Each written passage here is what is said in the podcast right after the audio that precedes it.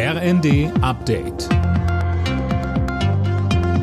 Stündlich neu. Auf den Punkt informiert. Ich bin André Glatzel. Guten Abend.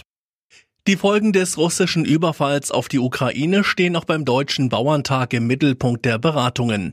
Um Ernährungssicherheit zu schaffen, müssen die Bauern weltweit gestärkt werden, so Landwirtschaftsminister Özdemir.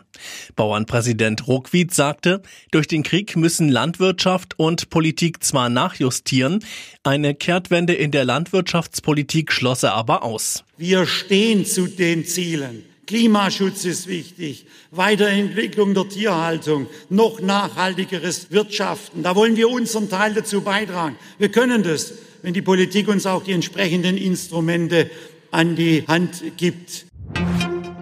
Die Bundesregierung rettet Gazprom Germania mit einem milliardenschweren Kredit vor der Insolvenz. Ziel ist, die Gasversorgung in Deutschland zu sichern. Anders als bislang geplant bleibt das Unternehmen außerdem über den September hinaus unter Treuhandverwaltung des Bundes.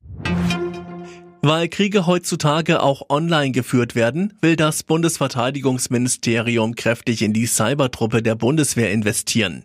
20 Milliarden aus dem beschlossenen Sondervermögen sind für diese Einheit und die digitale Ausstattung der Bundeswehr vorgesehen.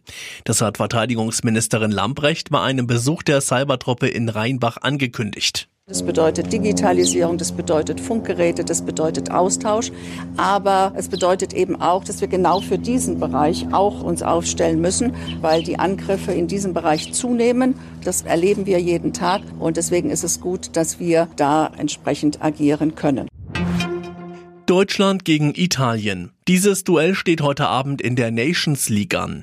Für die Fußballnationalelf ist es das vierte Spiel innerhalb von zehn Tagen. Nach drei Unentschieden soll endlich wieder ein Sieg her. Anstoß in Mönchengladbach ist 20.45 Uhr. Alle Nachrichten auf rnd.de